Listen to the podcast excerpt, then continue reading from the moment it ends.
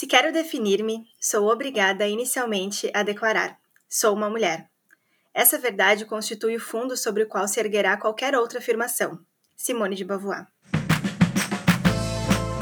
Oi, eu sou a Mari e eu tô lendo História de Quem Foge de Quem Fica, da Helena Ferrante. E oi, eu sou a Gi e eu tô lendo Franto Maglia, também da Helena Ferrante. Seja muito bem-vinda ao Tinha Que Ser Mulher.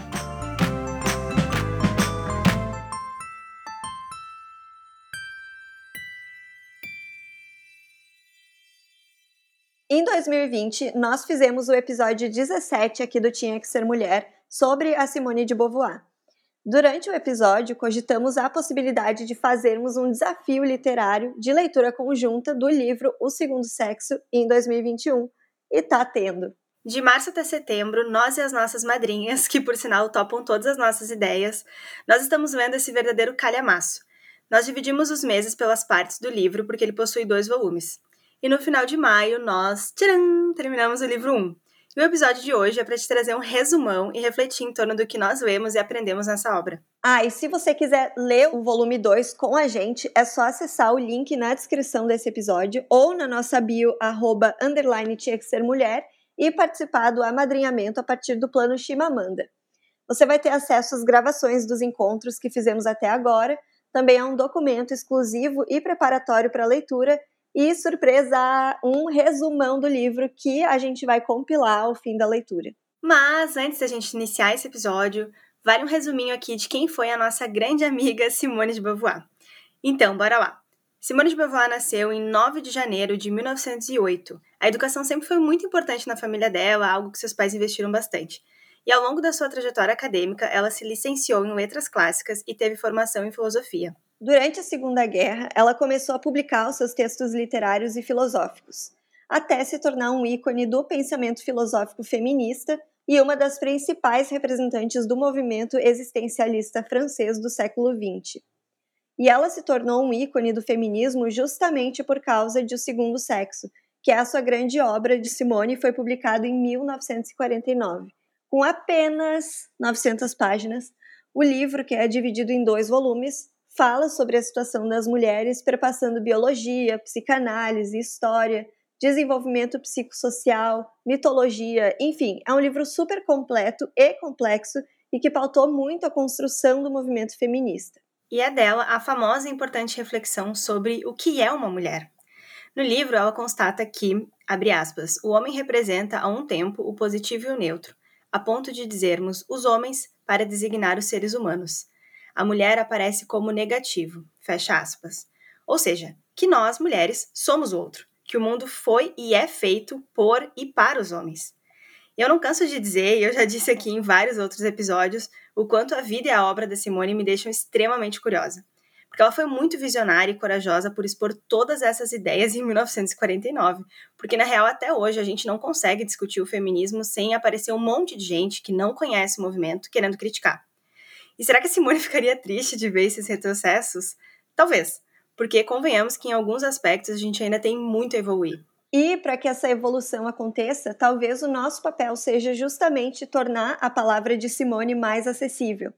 Produzir esse episódio é extremamente importante para a gente, para conseguirmos popularizar a teoria dela para pessoas que não têm acesso ao livro, ou que não vão ler o livro, ou que não entenderam o livro, enfim é para todas nós e também para os homens, que são a outra metade, né, e que precisamos também da participação deles nessa mudança.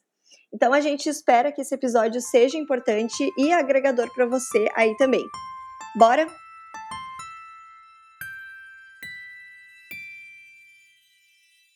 O primeiro volume de O Segundo Sexo se chama Fatos e Mitos e é dividido em três partes, além da introdução, que nós, por sinal, amamos. E a gente amou a introdução porque ela é realmente muito boa e nos prepara para tudo que está por vir. Nessa parte inicial do livro, a Simone já traz o conceito em torno do qual vai basear a sua obra. Abre aspas, o homem é o sujeito, o absoluto, ela é o outro, fecha aspas. Sim, a mulher é o segundo sexo. A Simone argumenta que a figura da mulher é definida a partir da figura do homem. O homem é o universal, o positivo e o neutro. A mulher é o singular, o negativo. Por isso, a Simone entende a mulher como outro. O tipo humano absoluto é o tipo masculino. A própria história de Gênesis, segundo ela, é prova desse entendimento de que a mulher é subjacente ao homem e incompleta de certa forma, já que ela veio de uma costela do homem. Já dá para explodir a mente, né? Entender o conceito de outro colocado pela Simone é algo necessário para seguir a leitura. E aí que entramos na primeira parte, destino. Nessa primeira parte, Simone já começa com conceitos biológicos que foram surpreendentes para nós e para a maioria das madrinhas que leram com a gente. Sob o ponto de vista da biologia, a Simone pontua que o destino da mulher, mesmo que a gente não queira, está totalmente ligado à espécie e à reprodução. A nossa existência é uma função reprodutiva. Nós menstruamos a maior parte da vida com o corpo preparado para gerar vidas. Somos submetidas às transformações do corpo, aos ciclos menstruais, hormônios e assim por diante. Por isso, para Simone, a mulher depois da menopausa é livre, é como um terceiro sexo, porque ela se livra do destino da espécie. Simone nos ensina que a gente precisa entender que isso é parte da nossa vida, mas que isso não condiciona a nossa existência. Não podemos simplesmente desconsiderar o corpo da mulher. Simone explica tudo isso sem tabus, fala sobre menstruação e ciclos sem economizar nas palavras.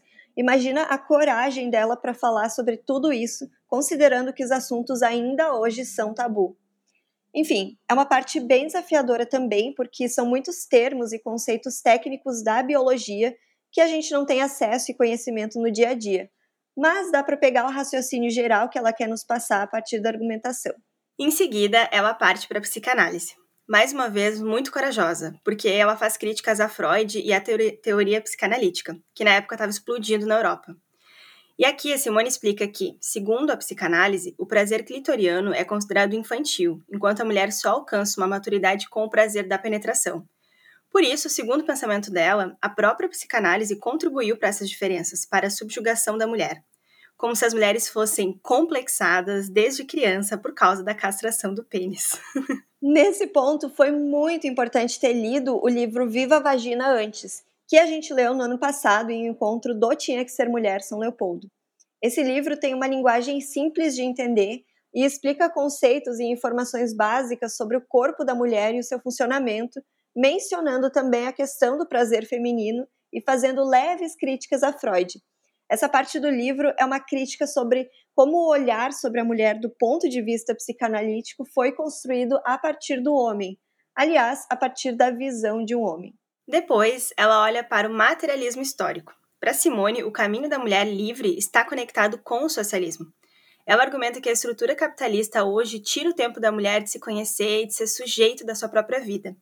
Está destinada ao trabalho doméstico também contribui para as opressões. E, para ela, a opressão social que a mulher sofre é consequência de uma opressão econômica. Para ela, a igualdade só pode ser alcançada quando homens e mulheres tiverem direitos juridicamente iguais, o que requer a entrada da mulher na atividade pública. Resumindo, a Simone traz muitas abordagens diferentes nessa primeira parte. Ela traz os argumentos que podem ser usados para justificar o porquê da mulher ser inferior, mas ela faz isso para refutar todas essas explicações. Elas não são suficientes para terem colocado mulher no lugar de outro. A Simone diz que essas abordagens não dão conta desse assunto tão complexo em outras palavras, ela constrói os conceitos para depois desconstruir todos esses conceitos.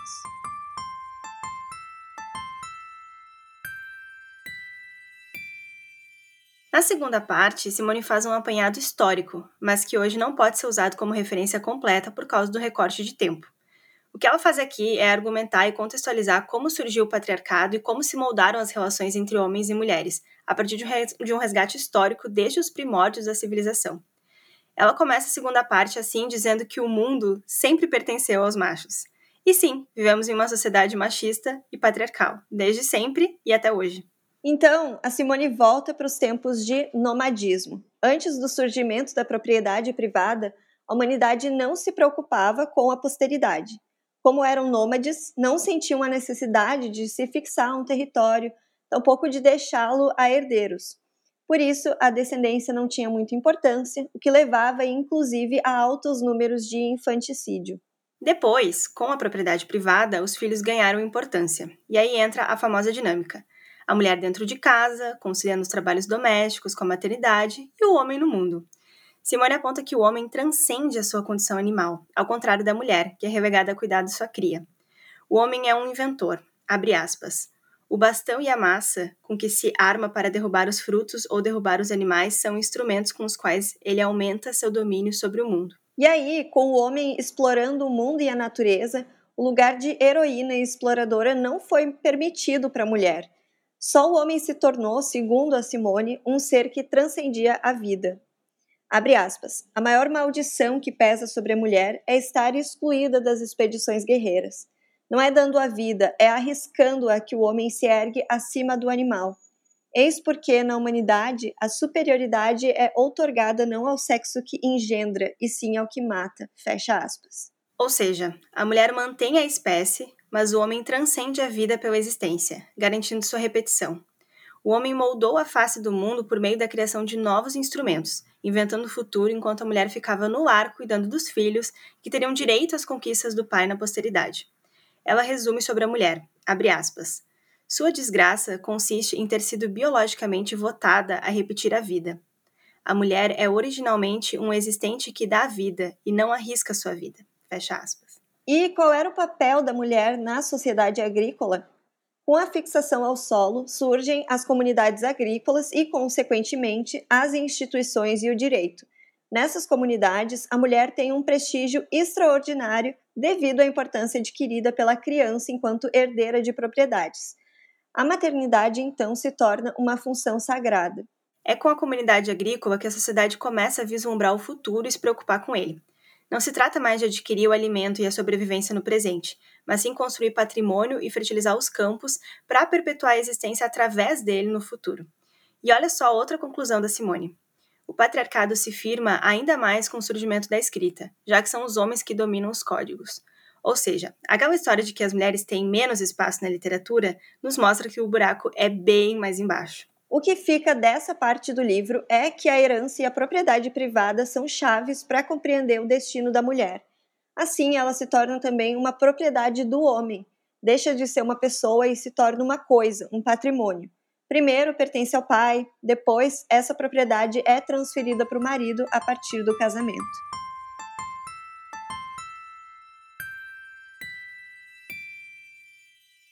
A terceira parte é intitulada Os Mitos. Simone inicia explorando um pouco mais da já abordada relação do homem com a natureza, que ou é uma oposição puramente abstrata ou se dobra passivamente aos desejos do homem. Para Simone, abre aspas, ele só a possui consumindo-a, isso é, destruindo-a. Fecha aspas. E é dessa mesma forma que ele vê a mulher. Ela atua como um intermédio da natureza. A presença da mulher no mundo é um acidente, mas a dele é um fato, um direito, uma verdade. Para Simone, abre aspas, a mulher resume a natureza como mãe, esposa e ideia. Fecha aspas. Mas o homem se revolta com essa condição ele é um deus destronado, justamente porque o corpo dele é limitado e é mortal.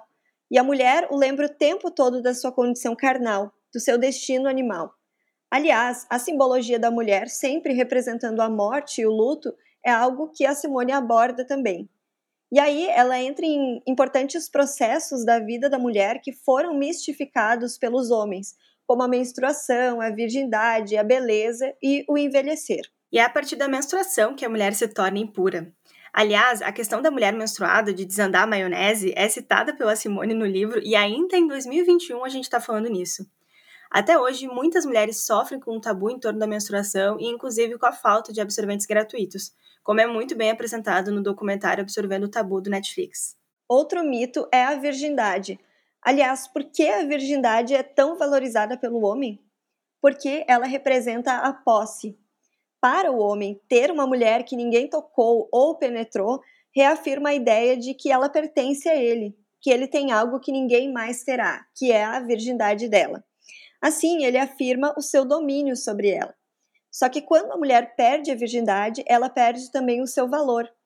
Então, da mesma forma que tudo que torna a mulher desejável ao homem se torna indesejável quando ele a escraviza. A magia dela se perde. Só que a virgindade só tem esse hype todo quando é com a mulher jovem. Se for uma mulher velha, ela causa repulsa na sociedade, porque já que ninguém a desejou, ela não vale nada no mundo dos homens. Ah, mas ela só vale se a virgindade dela for dedicada a um deus, né? Como é o caso da Virgem Maria, que abdicou da sua animalidade pela fé Então, assim, ela se torna uma mulher melhor. Não bastando isso, a Virgem Maria ainda se torna serva do filho. Ela reconhece a sua inferioridade. A imagem da Virgem Maria, que contrapõe a Eva, também reforça a dualidade que a mulher é sempre isso ou aquilo. Ela é santa ou ela é pecadora. Ela é bonita ou ela é feia. Ela é jovem ou ela é velha. Há também o mito da feminilidade ou do eterno feminino, que é basicamente essa pressão toda que existe hoje para se encaixar nessa caixinha do que uma mulher deve ser. Ao invés de o conceito de feminilidade ser baseado no que as mulheres realmente são, é como se as mulheres tivessem que se adequar a um ideal bizarro. Não faz o menor sentido, né? Mas provavelmente todas nós já sentimos na pele esse peso da feminilidade. E existe também o mistério feminino, que nada mais é do que a preguiça dos homens de entender as mulheres, de reconhecer a sua humanidade e as suas diferenças. Porque é mais fácil dizer que existe um mistério em torno das mulheres do que realmente tentar compreender elas. Por isso se cria o tabu em torno daquilo que o homem não vivencia, como o ímen, a menstruação, a maternidade. E vale destacar que Simone utiliza boa parte desse capítulo para criticar a postura machista de importantes escritores da época. Como atualmente eles são pouco conhecidos e nós também não conhecemos a obra deles, a gente vai pular essa parte, beleza? O fato é que os mitos foram criados pelos homens para a manutenção da sociedade patriarcal e isso pauta muito do que a gente consome até hoje. As mulheres precisam se encaixar nesses mitos e eles são reforçados o tempo todo na TV, na literatura, na política, na religião, enfim, em tudo mesmo. Afinal, a gente ainda vive dentro de uma lógica criada pelos homens. E recusar os mitos é buscar a verdade, a vida real, é compreender as mulheres pela ótica delas, não pela criação dos homens. Não queremos que a verdadeira mulher siga sendo a que aceita ser o outro, mas sim qualquer mulher. E assim, eu não vou dizer que foi uma leitura fácil, né, Mari? Por já ter lido vários livros sobre feminismo e também outras obras da Simone, eu achei até que a leitura ia fluir melhor, mas realmente foi um desafio porque ela faz uma imersão em temas que ainda eram muito distantes para mim, como a biologia e os mitos. Mas, apesar desses dilemas e de sentir que eu demorava tipo duas horas para ler duas páginas, foi uma experiência muito rica, em especial porque a gente teve os encontros, né, com um grupo de madrinhas e a gente conseguiu dividir os trechos que, não, que a gente não entendia, assim, a gente conseguiu aprender pela visão e experiência das outras gurias do grupo. E por já estar imersa nesses temas, eu não tive, assim, grandes surpresas, mas, sim, considero que o livro me ajuda de uma forma argumentativa, sabe? De eu estar numa discussão feminista e conseguir citar o segundo sexo para referenciar coisas que antes eu já sabia, mas que eu não necessariamente conseguia explicar de onde isso vinha, sabe? Realmente, Gi, não é uma leitura fácil. Eu também tive dificuldade porque ela usa uma linguagem muito rebuscada e acaba ficando cansativa a leitura, com essa sensação de que a gente não consegue avançar. E ao mesmo tempo é uma leitura cheia de insights e argumentos que nós mulheres podemos nos munir para entender e enfrentar esse mundo patriarcal e machista que a gente vive. Também não tive muita surpresa, mas justamente por já ter essa bagagem de leitura de outros livros feministas. E é muito legal perceber como outras obras, como O Mito da Beleza e o próprio Viva Vagina, acabam trazendo conceitos que a Simone já trazia em O Segundo Sexo, talvez até inspirados diretamente na obra dela. E acho também muito importante a gente falar sobre o segundo sexo dessa forma que a gente está fazendo aqui, com as nossas palavras, o que entendemos sobre a obra, para tentar deixar um pouquinho mais acessível para leitores que não querem fazer um super trabalho acadêmico, ficar anos pesquisando de fato, mas que só querem conhecer essa obra icônica, aprender com ela e conseguir enfrentar as 900 páginas com mais leveza.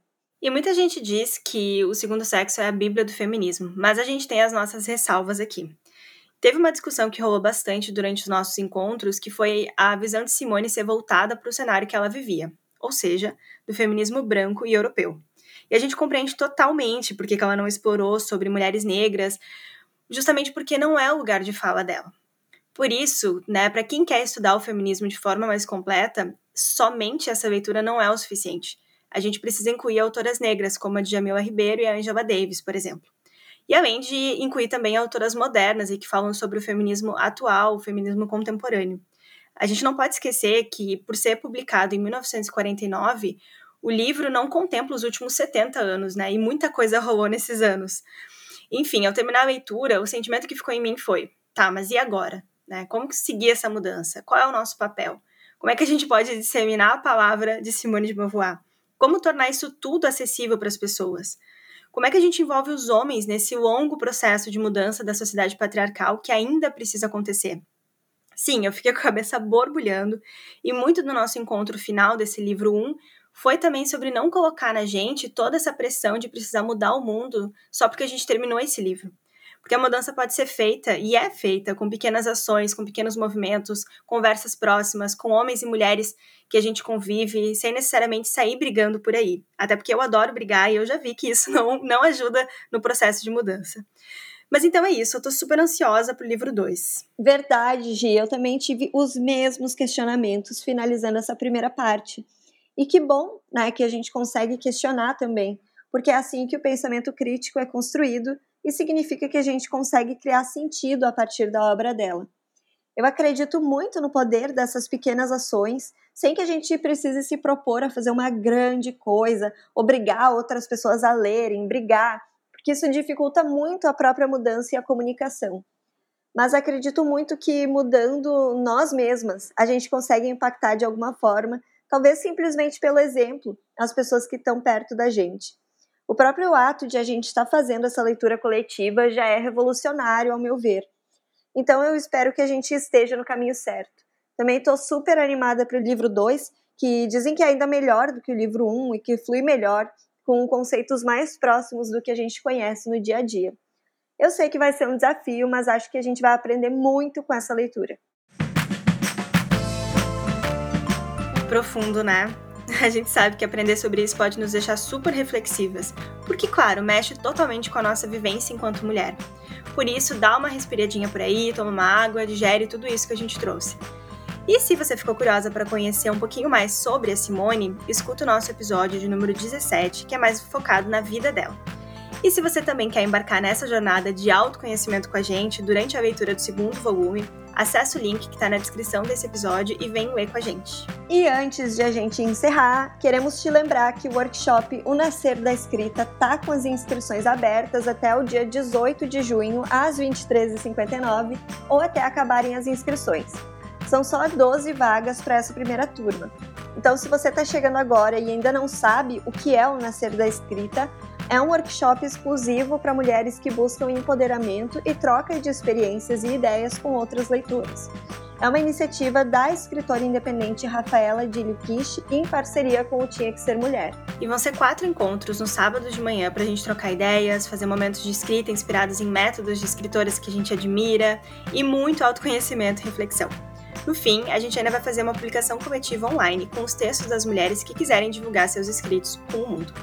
Estamos super, super empolgadas e o link para se inscrever tá aqui na descrição desse episódio e na nossa bio do Instagram, arroba, underline, tinha que ser mulher. O nosso agradecimento especial, como sempre, às nossas madrinhas que dão sentido a toda a pesquisa e desenvolvimento desse podcast. Ana Guimarães, Bárbara Rodrigues, Carolina Marco, Carolina Sá Mendes, Caroline Rodrigues, Caroline Schaefer, Elisa Ponciano, Gislaine Rodrigues, Ingrid César Aires, Janine Gonzaga, Jéssica Scherer, Joyce Rossato, Josi Formenton, Letícia Garcia, Michele Lindau Bernard, Natane Perotto Borges, Nice Passos, Paula Tobic, Rafaela de Liquiche, Samantha Machado dos Santos, Sinara Reck Alves, Surian Sayod, Susan Severo, Tami Moraes e Thaís Lino. Lembrando aqui que esse e os outros episódios foram produzidos pela Ubaia Podcasts e teve roteiro da Laura e edição de som do Gabriel. Não esquece de nos seguir lá no Instagram, arroba underline tinha que ser mulher. Tchau! Tchau!